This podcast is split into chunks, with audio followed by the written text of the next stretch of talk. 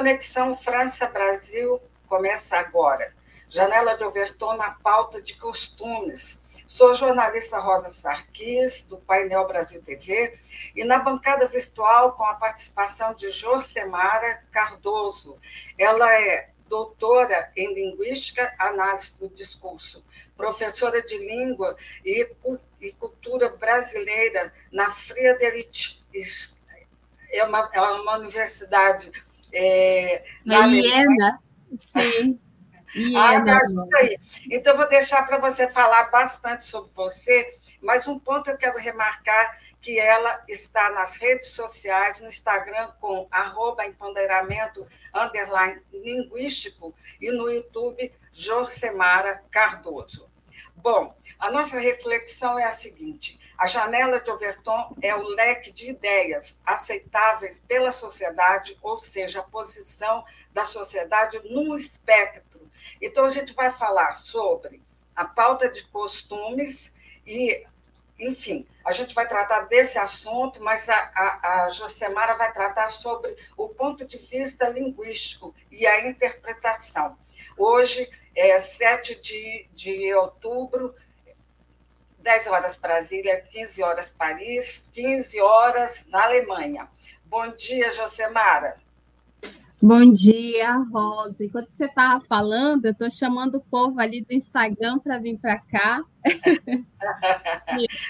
é, é, sempre um prazer estar tá conversando, dialogando com você, com esse canal que deveria ser cada vez mais ouvido, mais visto é, você sempre traz pessoas que estão aí na, na luta, nos enfrentamentos da, do debate público.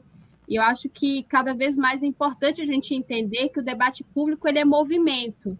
Né? Então, se ele é movimento, a gente precisa, de fato, estar tá olhando para como ele se produz, para como ele se compõe e de que forma ele se assenta né, na história para ter adesão ou não dentro de determinados, determinadas é, determinados representantes políticos que aí estão, é, como o atual presidente, é, e ao mesmo tempo como o Lula. Né? Fala um pouco sobre você, Josemara, antes da gente entrar nas notícias de hoje. É, eu sou Josemara Cardoso, eu fiz um mestrado e doutorado em Linguística ali na Federal de São Carlos, me graduei na Estadual do Amazonas, que é lá em Parintins, eu sou da cidade de Parintins, interior do Amazonas, com muito orgulho, que votou quase 70% em Lula. Então, muito orgulhosa da minha cidade, do meu estado, é, que conseguiu, inclusive, fazer uma reviravolta, que infelizmente em 2018 foi cooptado de alguma forma pela essa produção de opinião, né, de um discurso extremamente conservador e elitista, mas que agora conseguiu reverter e aí produzir um, um voto mais consciente e crítico.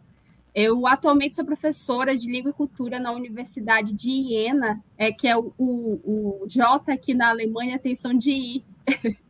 é, de Iena, é, já, já estou ali há quase dois anos, dois anos já atuando como professora de ensino, e atualmente também tenho atuado em outras frentes no Brasil, participando de grupos de pesquisa, como o Imagine, ali da Federal de Sergipe, o LEDIM, da Federal de São Carlos, e muito recentemente fui eleita coordenadora da Comissão de Diversidade, Inclusão e Igualdade da Associação Brasileira de Linguística. Então, opa, parabéns, que coisa ah, maravilhosa.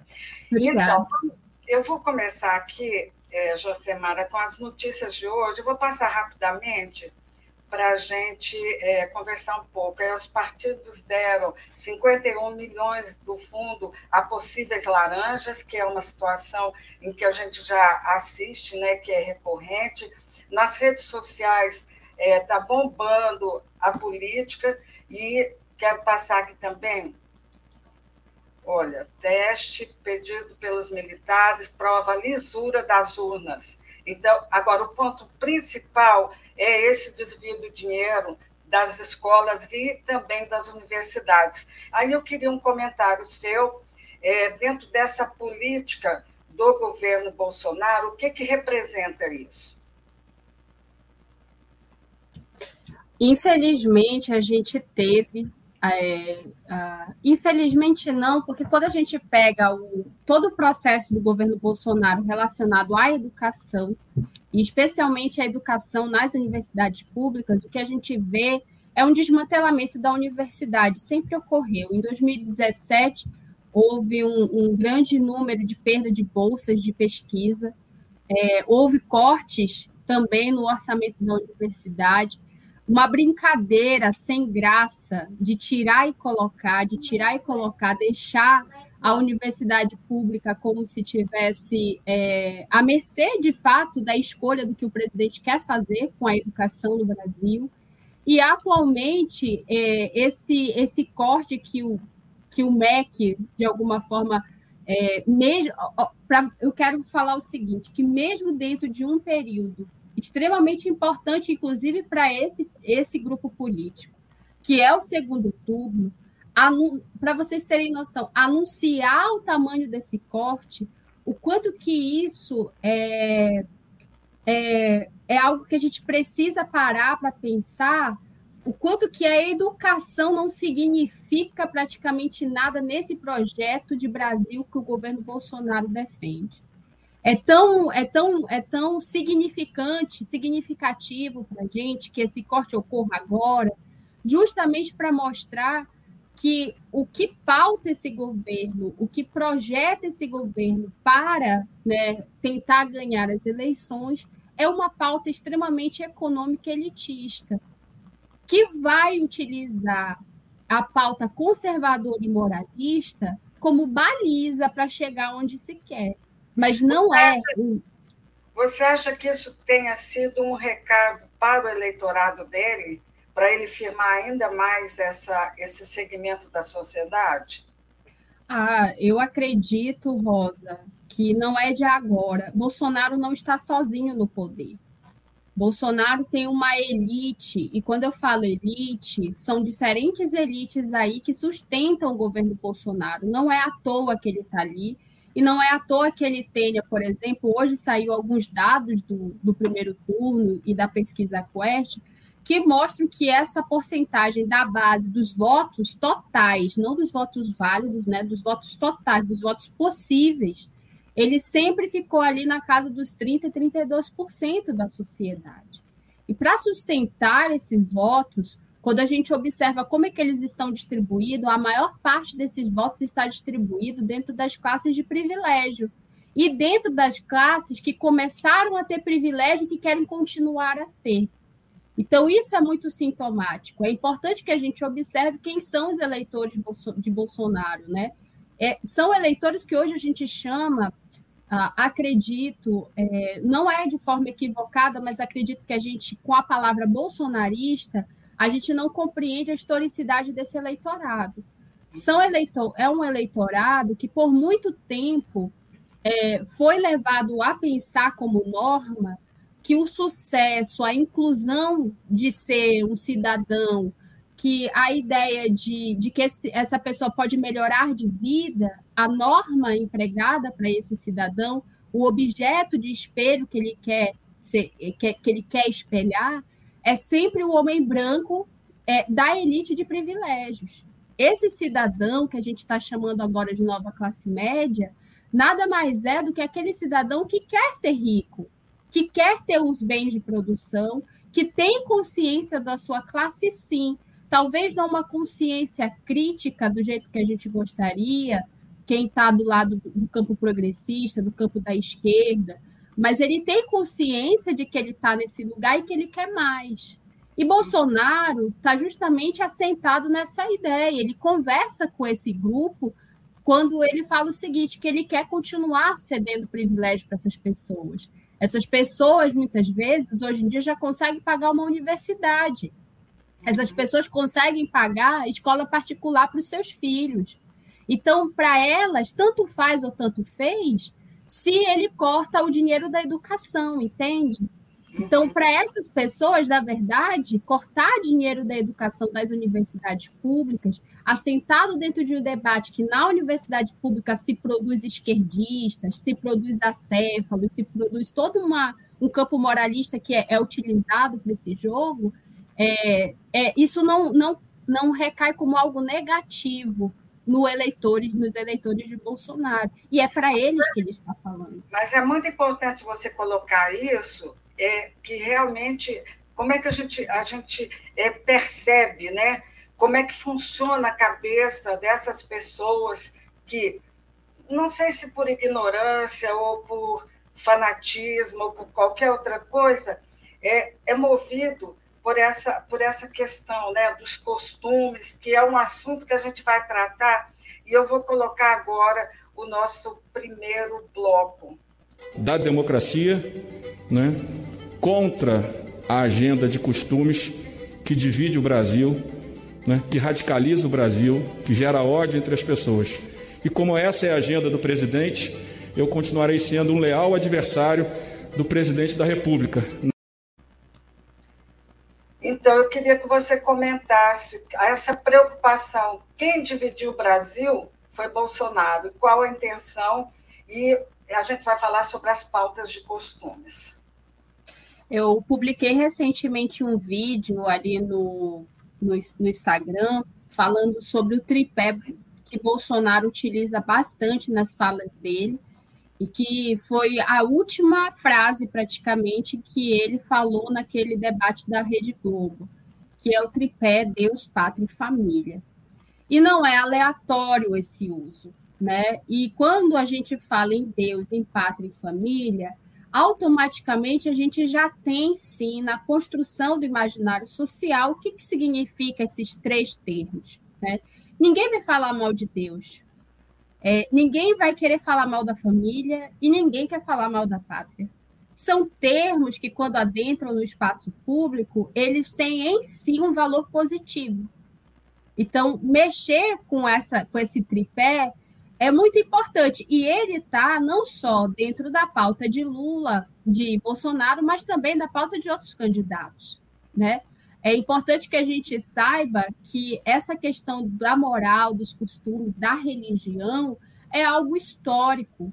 Durante mais de 400 anos, a religião católica foi religião oficial do nosso país e ela se introduziu em todas as instituições, na produção de todas as nossas instituições, seja a instituição da educação, seja a instituição é, da, da, da legislatura do nosso país, da judicialização das questões dessas leis do nosso país, da produção, inclusive, da língua que a gente fala no país. A língua portuguesa também passou por esse atravessamento da, da, da religião, né? com o Marquês de Pombal e tudo mais, institucionalizando isso lá em 1700 e alguma coisa, né? com, com a questão de que a partir de agora se falaria somente a língua portuguesa dentro do território nacional. Então, se a gente tem mais de cinco séculos a questão da igreja, dos valores morais produzido por uma igreja que por muito tempo foi sim reacionária, que produziu genocídios né, culturais, linguísticos é, é, dentro dos nossos setores sociais, quando a gente adentra dentro do espaço da produção da república, essa igreja, para não perder espaço, ela abraça os valores liberalistas e ela adentra dentro do espaço público, dentro das instituições da República, é, perdendo todo o, o, poder que ela tinha a priori escancarado, mas ela continua. A gente tem, por exemplo, um trabalho belíssimo do, do professor historiador doutor Maurício Aquino, que ele faz todo um projeto, um, um um levantamento de como é que a igreja, especialmente a igreja católica apostólica romana, vai adentrar nesses primeiros 30 anos da República. E depois a gente tem outros trabalhos que vão mostrando o quanto que, que esse processo, a partir do momento que a igreja protestante começa também a entender que esse campo é, é ele pode ser disputado, a gente vai ver a crescente de, de novo uma volta para esse valor reacionário religioso, né? Então a pauta dos costumes ela está sentada nisso, né? Nessa história Inclusive a nossa bandeira, né? Ordem e progresso tem tudo a ver. Por isso é tão utilizado, tão disseminado é, a, a, os valores e a própria bandeira, né? Pode continuar. Não, e a gente teria, justamente pautando essa, essa questão do, da, da produção da república, da produção dos valores liberalistas, que na época estão muito distantes do que significa liberalismo hoje dentro do governo Bolsonaro, que não tem, na verdade, nem, quase nenhuma base liberalista, né? Você tem uma base extremista, né? Neoliberalista extremista, é, e paradoxal, porque o liberalismo ele quer o Estado mínimo, e se a gente parar para perceber, é, é, um, é uma, uma, uma contradição Alguém que quer o Estado mínimo quer adentrar no Estado para comandar o Estado. Né? O liberalista é uma contradição. Né? Ele precisa do Estado para existir como ser político. Então, o que a gente vê, por exemplo, é, é essa entrada né, da, da história novamente, cerceando um debate e manipulando, de alguma forma, a nossa memória social. Ou, mais do que manipular, produzindo essa memória social né, produzida essa memória através desse tripé. Então, para Bolsonaro, Deus é um Deus executor, ele é um Deus opressor. A gente precisa entender e verificar em, em inúmeras falas dele durante os últimos 30 anos. Quando ele fala que matar o, a, a ditadura civil, militar empresarial não matou o quanto que deveria, que ele por ele deveria matar 30 mil, inclusive ele disse começando pelo FHC. Isso está ali, está verbalizado, está noticiado, né? Dizendo que a forma de fazer uma CPI era ter pau de arara. Então, isso não é alguém que disse, isso é ele que produz, ele que fala. Né? Então, você tem esse Deus executor, esse Deus opressor, esse Deus punitivo, né? Se você não acredita é, na fé que eu professo, se você não acredita dentro da ideia de igreja de Deus que eu professo, você é pecador, você vai para o inferno, você é, você vai ser morto, né? É um Deus assassino. Então não sou eu que digo, né? Basta fazer um levantamento. O que, que é matar a petralhada, né? Matar a petralhada, por quê? É, essa alegoria da morte do outro Aí a gente entra no, no, no termo de pátria, que também vai estar acessado nessa que é pauta dos costumes.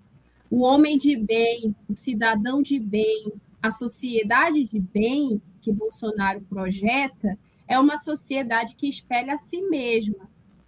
Quem não espelha a si mesma, quem está fora dessa ideia de cidadão, de patriota, é antipatriota e merece morrer. Não merece estar em território brasileiro. Olha aqui, eu peguei algumas perguntas no Twitter, e uma delas é desse, do Brown.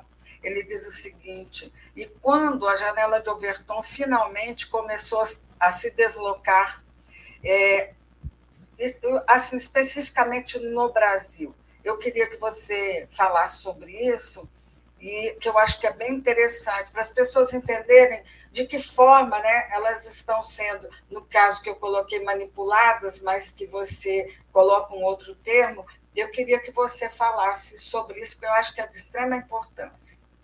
Eu acho que o que mais é importante nesse debate sobre janela de Overton é menos o conceito em si, mas como isso é utilizado dentro de um determinado campo do espectro político.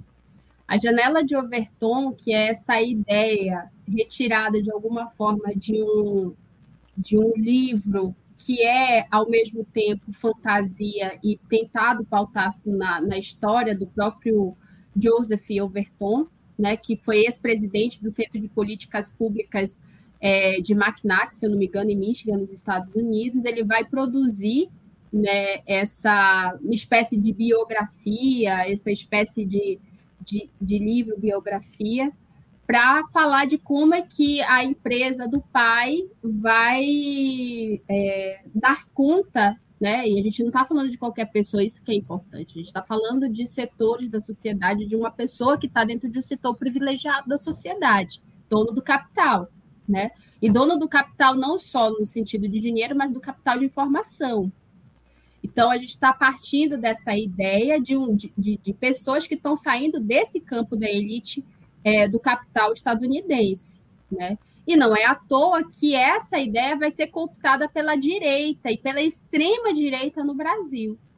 É, basta vocês, eu aconselho vocês assim a procurarem no YouTube rapidamente Janela de Overton.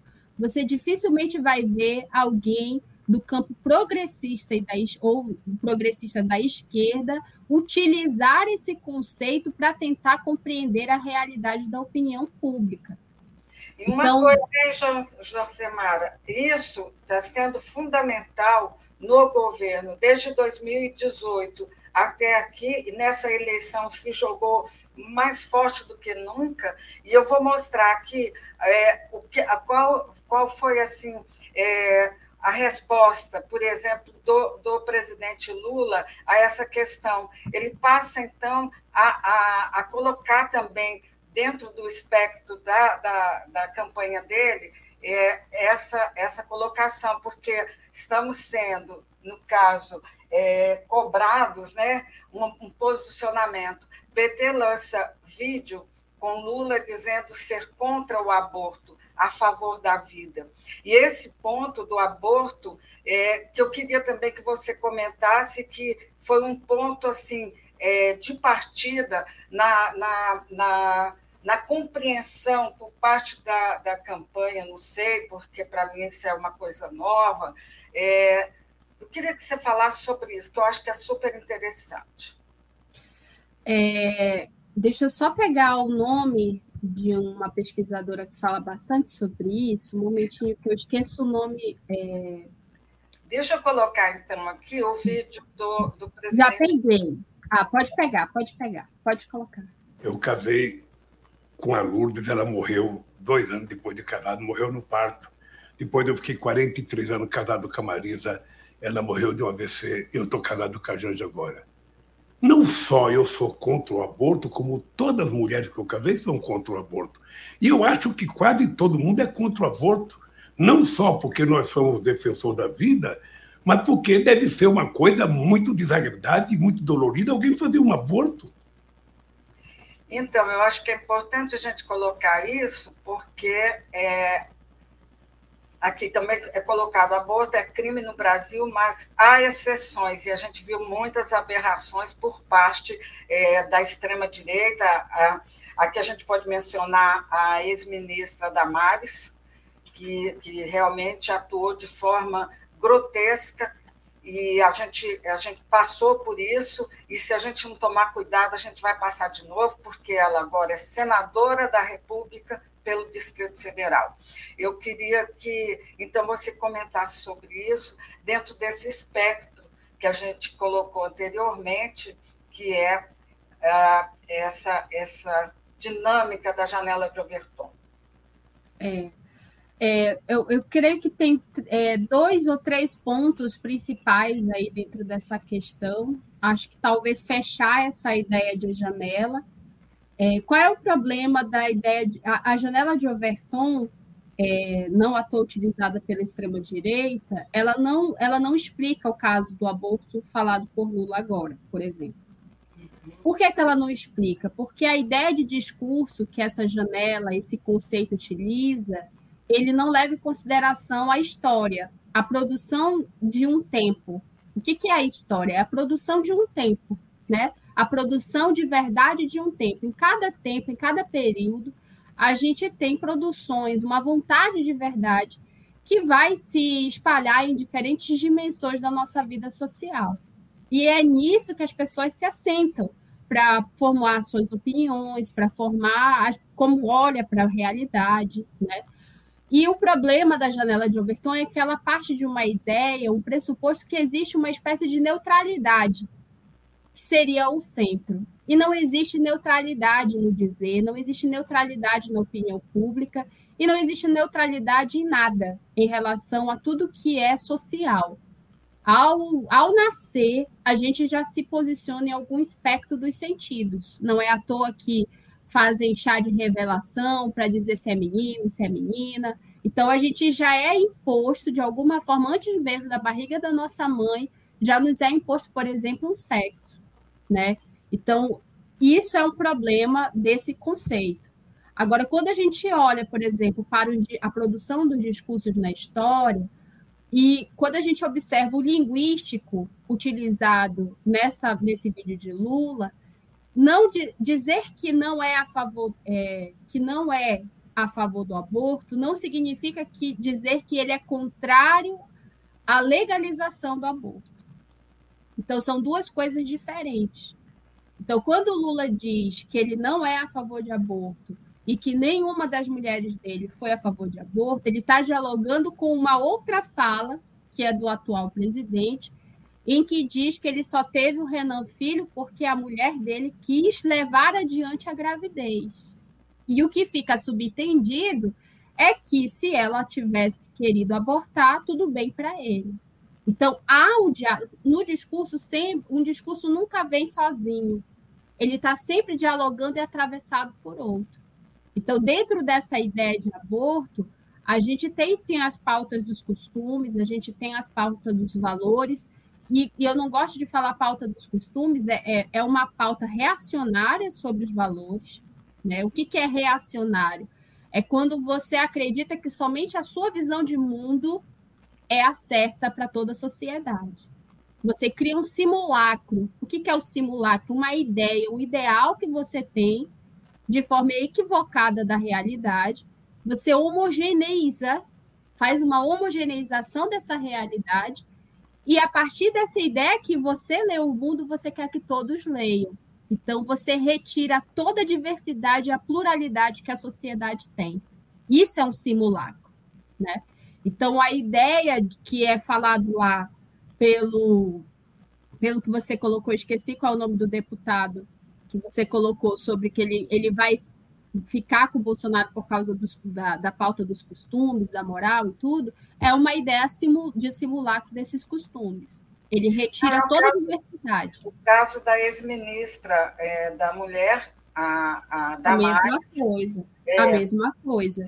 E assim, sobre a questão do aborto, é importantíssimo que a gente, já que o, a luta deveria estar no campo das propostas, mas eu não, eu não sou contrária ao que a campanha do Lula está fazendo nesse momento, porque o discurso também é uma arena de luta, Rosa.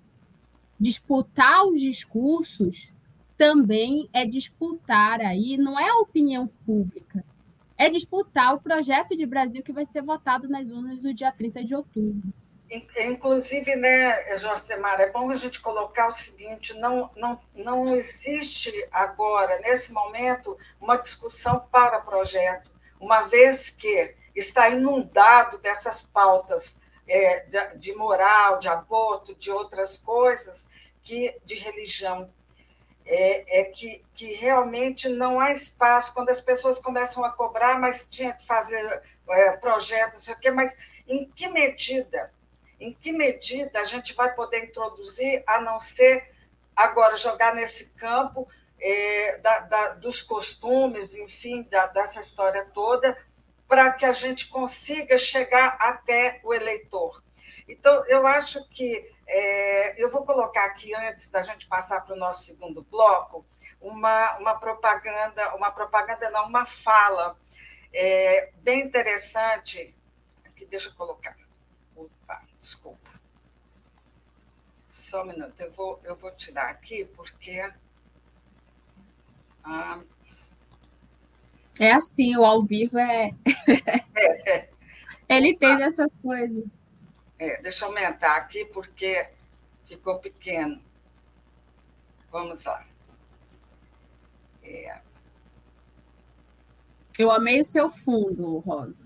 Ai quatro anos vivendo de eu, nós vivemos.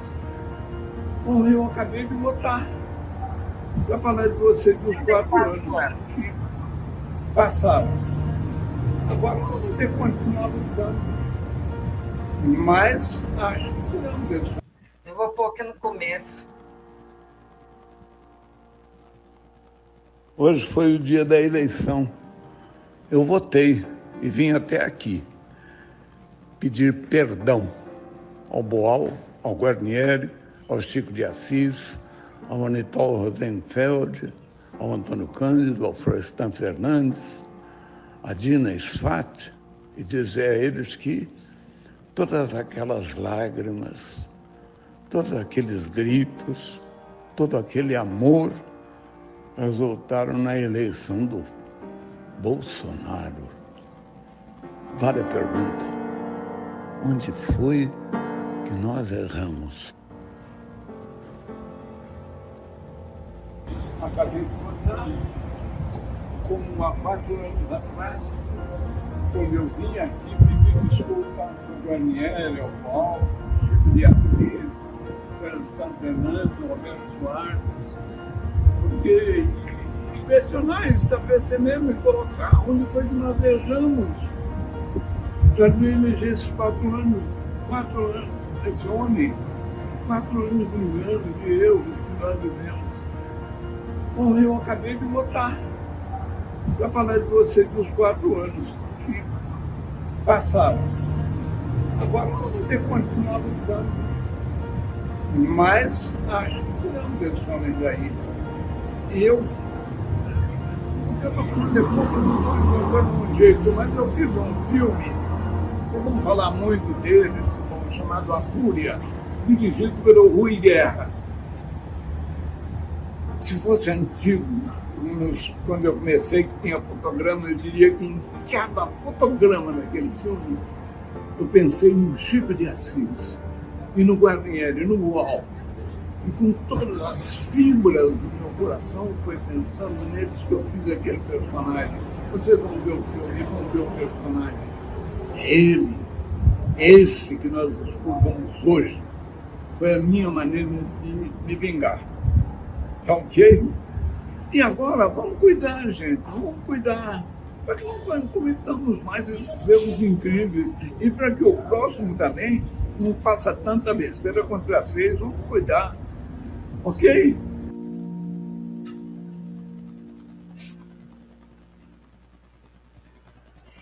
É isso Nossa, aí. Que forte. É muito forte, né? E é isso, é onde é que a gente se perdeu, onde é que a gente se levou a esse ponto. Eu, eu imagino, e, eu, e é esse o nosso próximo assunto, a influência da comunicação, é, dos veículos televisivos nessa, nessa, nessa questão que a gente vive hoje. Eu vou colocar aqui o nosso segundo ponto.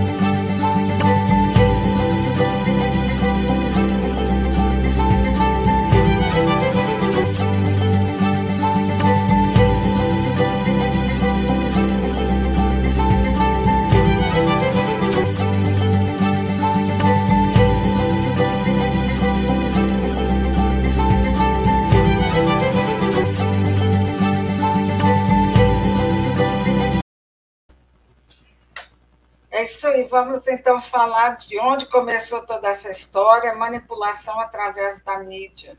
Como é que eles usaram, de repente, essa, essa questão em que abordou tanta gente ao mesmo tempo? Esse é um fenômeno. Como é que é. pode tanta gente ter ficado entorpecido, por exemplo, pela Globo, pela Record? Como é que eles usaram essa, essa, esse tipo fino de manipulação? Olha, Rosa, é, resposta acho que a gente nunca vai ter, mas acredito que é importante que a gente entre no processo disso tudo, né? Novamente. Quando a gente analisa os discursos, a gente precisa entender quais condições é, foram importantes para que determinadas falas, determinados acontecimentos ocorressem, né? Como é que eles emergem, né? De um, isso que parece para a gente de uma hora para outra, na verdade, quando a gente vai observar, está sustentado em vários outros momentos, né? em outras, outras relações. Né? Vamos pegar a ideia de relação de poder aqui. Então, quando a gente verifica, novamente, voltando para as instituições do nosso país, a gente teve uma instituição escravocrata, por mais de 450 anos. O que, que isso significa? Isso significa que, por mais de 450 anos, determinadas famílias que se constituíram a partir da força é, de trabalho de pessoas escravizadas deste país é, é, é uma quantidade muito pequena, mas muito forte, que se chama elite. Elite do capital, capital econômico, capital cultural, capital, é, é, capital é, educacional, e, tu, e, vários, vários tipos de capital. Né? Então, essa elite, ela, quando a gente chama de elite, são essas pessoas que, por todo esse tempo, foram elas que comandaram essas regiões de saberes dentro do nosso país né, que depois a gente vai chamar de república. Então, são elas que foram responsáveis para dizer o que, que é cultura, o que, que é educação, o que, que é, é nação, o que, que é pátria, o que, que é país, o que, que é república. Então, veja só, se eu tenho o poder de fazer dizer o que é algo, eu também tenho é, a possibilidade de fazer com que as pessoas entendam que para que elas que elas para que elas consigam chegar onde eu estou, elas precisam fazer o que eu digo, né? E, e por que que isso explica de alguma forma a manipulação, isso que você está chamando de manipulação e que eu chamo de produção, né? Por que produção e não manipulação? Porque quando você sai da instituição escravocrata, você não sai combatendo a instituição. Você finge que ela nunca existiu e a partir né, de uma determinada data lá, uma assinatura, todo mundo é livre. Só que esse todo mundo é livre foi simplesmente jogado na rua. E durante os 30 primeiros anos da República, sequer eram considerados cidadãos que podiam votar.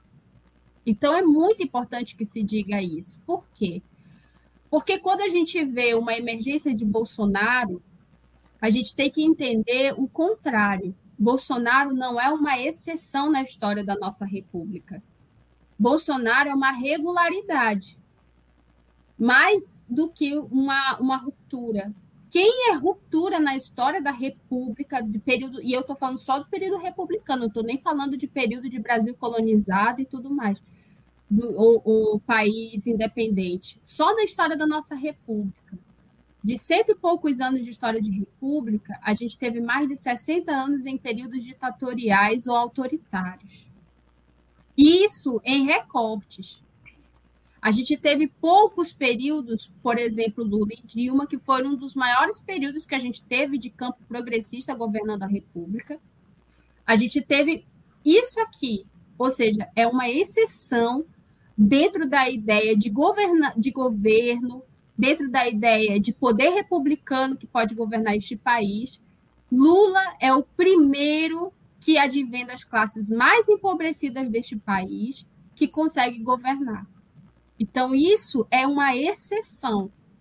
Então, se a gente parte do trabalho de que Bolsonaro não é uma exceção e sim uma regularidade, a gente consegue entender por que, que ele tem muita adesão dentro da nossa sociedade que se vê espelhada no que Bolsonaro diz em diferentes direções. Não é uma coisa só. Por exemplo, tem gente que, que é racista, mas não necessariamente é contra as mulheres. Uhum. Tem gente que é extremamente misógina, que acredita que mulher tem que ganhar menos porque tem bebê, porque pare, porque tem que ser submissa mas não necessariamente racista. Tem gente que nem é racista e nem é misógina, acredita que mulher tem que ganhar igual homem, acredita que todas as pessoas têm que ter condições, que o Brasil. Tem gente que fala isso. Tem gente que acha que o Brasil realmente tem que fazer uma reparação histórica com a população negra, com a população, mas é homofóbica. Então, Bolsonaro ele, ele é, nesse sentido, ele é um acontecimento político porque ele conseguiu reunir no mesmo cargo de, de, de disputa pública todos esses discursos historicamente construídos dentro da nossa sociedade muito fortalecidos. De que homossexual é um doente, de que a mulher ela é subalterna, ela é submissa, ela é menor, de que o, a pessoa negra de fato tem que ser tratada como um animal, tem que ser animalizada. Então, são como inúmeros. Até chegou a colocar que os negros deveriam ser é, é, medidos por arroba. E não foi condenado por isso. Não. E aí a gente chega no outro setor. Bolsonaro disse tudo isso e representa tudo isso. E, para além disso, aí entra no que você falou. Tem sim uma questão muito grande das narrativas produzidas e visibilizadas e recorrentemente estimuladas dentro da produção de informação do nosso país, que não à toa, novamente, é resquício dessa quantidade de famílias que vem daquele momento de instituição escravocrata. Não, não vem do nada. Né? As grandes famílias, as grandes corporações midiáticas hoje advêm justamente desse Brasil que usurpou, matou e se aproveitou de mão de obra é, escravizada. Não é à toa, né? É, é, é, não é do nada. Então, quando a gente pensa na mídia, um, uma das coisas, assim, não culpa a mídia pela questão do racismo, da homofobia, do, da misoginia, da LGBTQIA-fobia que Bolsonaro reproduz, da qual ele representa, que Brasil ele representa. Mas a mídia, por exemplo, ela foi muito culpada pela produção daquilo que é mais forte dentro do discurso em determinado setor de Bolsonaro, que é a corrupção. Então, a ideia de corrupção produzido na narrativa midiática nos últimos 15, 20 anos é a ideia de que somente um partido é culpado por todas as mazelas de corrupção que aconteceram na história do Brasil. E não é nem na escola, na história da República ou da redemocratização, mas na escola do Brasil, um país que por 450 anos escravizou, matou, produziu genocídio, mas a mídia produziu uma narrativa de que o mensalão foi o, a, o, a história de corrupção maior do país. E apesar disso parecer absurdo quando a gente fala sobre isso, 450 anos de instituição, escravo, de, é, instituição escravocrata, é, início de república, extremamente sem reparação histórica, as pessoas negras indígenas jogadas na rua, e todo o capital econômico dado para as pessoas que é, é, libertaram as pessoas escravizadas, o capital foi para essas pessoas como uma espécie de, de recompensa pelo bem que elas fizeram ao nosso país. Então, isso é o problema. Quando você não traz a história para dentro do debate, quando você não entende de onde que esse debate está saindo, você acredita na narrativa mais, mais recente, na memória nacional, na memória social mais recente produzida. E foi isso que aconteceu. O que acontece é, talvez essa mesma mídia que produziu essa narrativa jamais imaginou que estaria fomentando o que historicamente sempre foi muito forte no nosso país.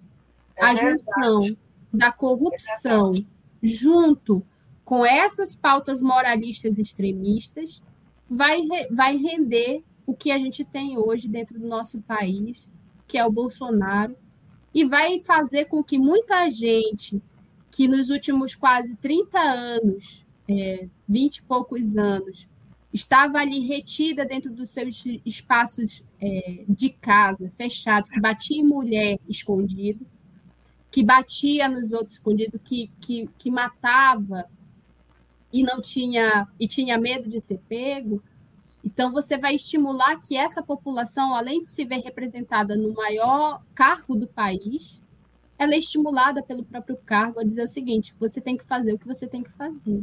E a gente vê os crimes políticos, a gente vê o aumento da, da violência doméstica, dos estupros, a gente vê dos estupros infantis, a gente começa a ter um aumento das piores coisas possíveis dentro da nossa sociedade. E a normaliza, normalização né, disso, isso que é pior.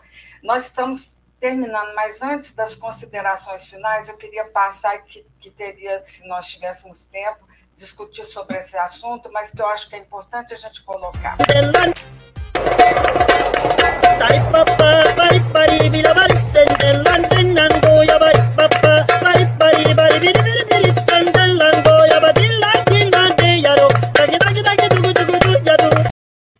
Então, quem está usufruindo realmente a extrema-direita, não só do Brasil, mas do mundo inteiro. Faça, então, as suas considerações finais. Eu gostaria de falar aqui horas com você, mas nosso programa ele restringe em menos de uma hora, porque daqui a pouco eu vou colocar no Instagram também. Tá. Acho que uma das principais coisas que a gente precisa pensar no campo progressista para esse segundo turno é primeiro é entender onde que a gente está pisando, entender realmente o que, que sustenta 30, 30, 32% do voto total brasileiro em Bolsonaro. E a gente não pode simplesmente fingir que essas pessoas elas são ingênuas, ou que essas pessoas não sabem ou estão sendo manipuladas. Eu, eu, eu sou do, do, do ponto de vista que não há manipulação quando você entende que essas pessoas foram construídas para ser o que são. Uh, durante muito tempo, a nossa educação foi extremamente excludente e segregadora. E quando começam a, as, as camadas mais baixas da sociedade, mais empobrecidas e periferizadas, começam a adentrar no circuito de poder de quem pode falar, de quem pode ganhar um salário melhor, de quem pode entrar na universidade e produzir saberes intelectuais perceba bem, não é só entrar na universidade, mas esse, esse possível, é, essa possível pessoa negra, indígena, parda, ela vai agora também disputar a produção de saberes intelectuais que vão formar a nação. Uhum. Então, quando tudo isso acontece, é, essa camada que sustenta Bolsonaro se sente realmente é, mexida. Ela precisa combater isso, porque senão ela vai perder os privilégios que ela já tem, ou que ela acha que tem, né? Então é preciso Essa compreender isso. Desculpa te, te, te, cortar, mas eu, como eu quero muito colocar no Instagram, se eu passar mais um minuto, eu não vou conseguir colocar. Então, eu quero te agradecer e te convidar, se possível, é, durante essas semanas, até a nossa, a nossa, o dia 30 de outubro, que você esteja aqui com a gente uma vez por semana para a gente discutir as pautas da semana e contextualizar com você. Muito tá, obrigada. Obrigada. Muito e na próxima a gente pode falar sobre como enfrentar. A gente Ótimo, falou hoje vamos falar disso, como enfrentar. Um beijo. Tchau.